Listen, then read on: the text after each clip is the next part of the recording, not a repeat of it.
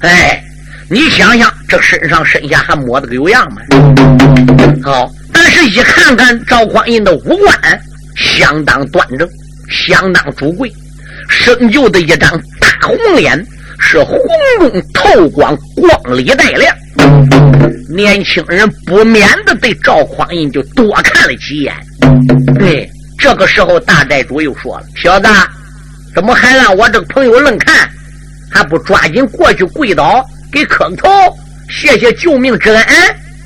那个公子一言就来到赵匡胤面前跪下，口尊道一声：“救命恩人在上。”我这想给恩人施礼了。赵匡胤连忙里就爬起来了，伸手把这位公子就拉起来了。公子不要跪，公子赶紧起来吧。你是怎么着来到昆明山？怎么这还带刀子呢？不瞒你说，小子在家里没有事儿，单人独自出来闲溜达。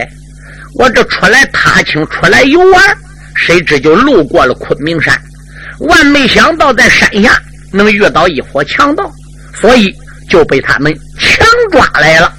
若不是公子将行，可怜小的这条命就完了。救命之恩，我不知何日能报。只要有机会，我愿为将军效犬马之劳。赵匡胤一听这个公子说话是伶牙俐齿、知书达理，赵匡胤满心眼里就。更有三分爱意。那公子，你贵姓大名，先乡何处呢？不瞒恩公讲，我家就在昆明山西边四十里路张家庄。俺爹是张家庄上的员外，因为俺家里边个有钱，银钱坠蛇楼板，当地都给俺爹喊张百万。实际俺爹的名字呢，叫张天禄。我。是他老人家唯一的儿子，我叫张桂英。哦，原来是张贵子，张公子，张公子啊，不必客气了。来来来，坐下来，赶紧喝茶压压惊吧。张桂英一抱拳，口尊道一声恩人，我呢也就得抓紧回家了，因为我昨天还带来的，昨天晚没回去，爹爹在家里还不一定能急到什么样。所以呢，我得抓紧走。不过我临走之前，我得问问恩公，上姓高明，先乡何处？后五天我好报答恩人的大恩大德。哎，赵匡胤说：“区区小事，举手之劳，何必客气？”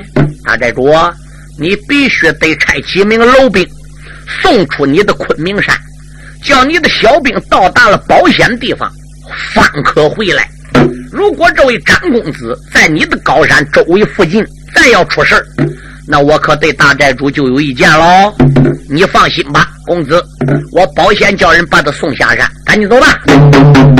张桂英一抱拳说：“我不能走，我必须得知道恩人贵姓大名，我才能走。”哎，赵匡胤说：“不必要了。”东龙说：“你问他的，对你说把你吓死，他是大大的有名。”他老父亲在东京汴梁万岁爷驾下官封到御前都指挥，那就是他的大公子。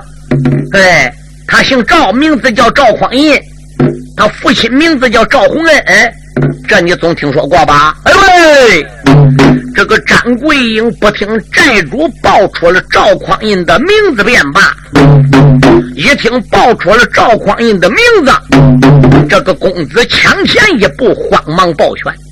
大公子的名字如春雷贯耳，皓月当空。何人不知？何人不晓？两年前骑你马大闹汴京的事，我们早都听说过了。哎呀，今天在昆明山与赵恩公见了一面，我张桂英死也无憾了。哎，赵匡胤说：“不必客气，赶紧走吧。”来人呐，见过寨主，赶紧把他送下山吧。他差几个楼兵把这位公子就送下了昆明山。大寨主说：“赵公子，哼，好意的美餐，叫你给打发走了。那高山上边，我们也得另摆酒席哦。”寨主一声令下，在单头店哈啦一声，把个酒宴呐，还不如摆起来了。边吃边拉。他这三个人是越拉越对味儿越拉越投机。债主站起来一抱拳说：“赵大公子，我有个请求，不知当讲不当讲？”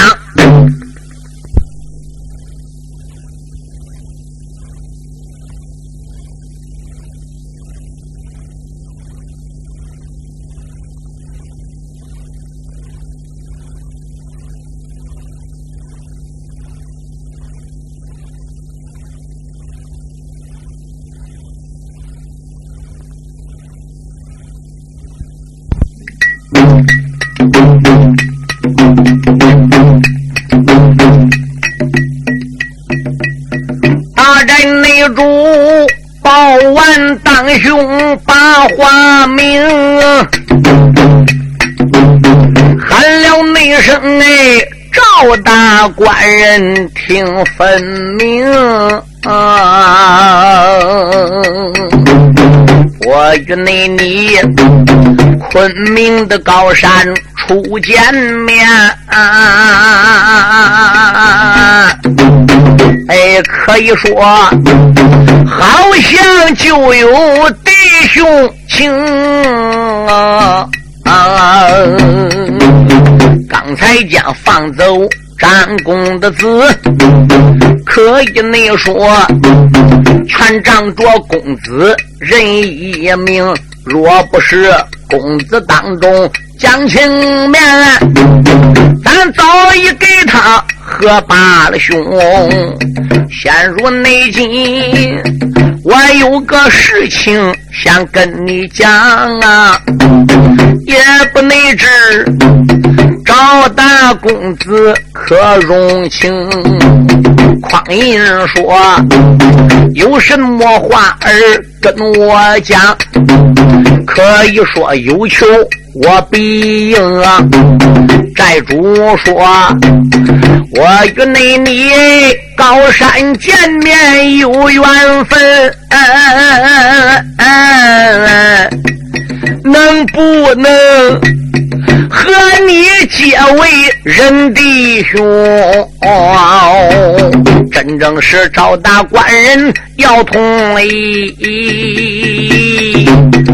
从今后啊，生死一母同胞生啊！大寨主站起来要跟赵匡胤拜成个仁兄弟赵匡胤本身也就是好朋好友的人，自己又考虑在东京汴梁闯下祸，对。将来给我姓赵一家子还不知带不带来麻烦，多交几位朋友又何尝不好呢？赵匡胤说：“寨主啊，什么事？那要真正有意的话，是我赵匡胤自然是最高兴不过喽。那赵大公子，你同意了？同意了？”二寨主连忙站起来说：“赵大官人果然够朋友。”那既然能看得起咱们占山为王的，落草为寇的，那那我们弟兄就最高兴不过了。哎，赵匡胤说什么看起看不起的呢？别看我现在是个赵大官人啊，是御前都指挥的儿子，说不定不久都要有噩耗传出。嗯，噩耗传出，对，你想，我杀了不少御林兵。我又在妓院里边杀了归家的玉妓，纵然我没报名，这里边还能就没有人认识我吗？一旦要有人的，我赵匡胤金殿一走，本皇上一票旨，我全家当朝诛灭九族。要真那样的话，我连你们弟兄俩也不跟呐。你还瞧说说，我赵匡胤能看得起你们？哦，还认为我赵匡胤是了不起角色？眼下呀。我等于是正在拨泥坑里呢，万丈高楼平地起，大将莫论出身低。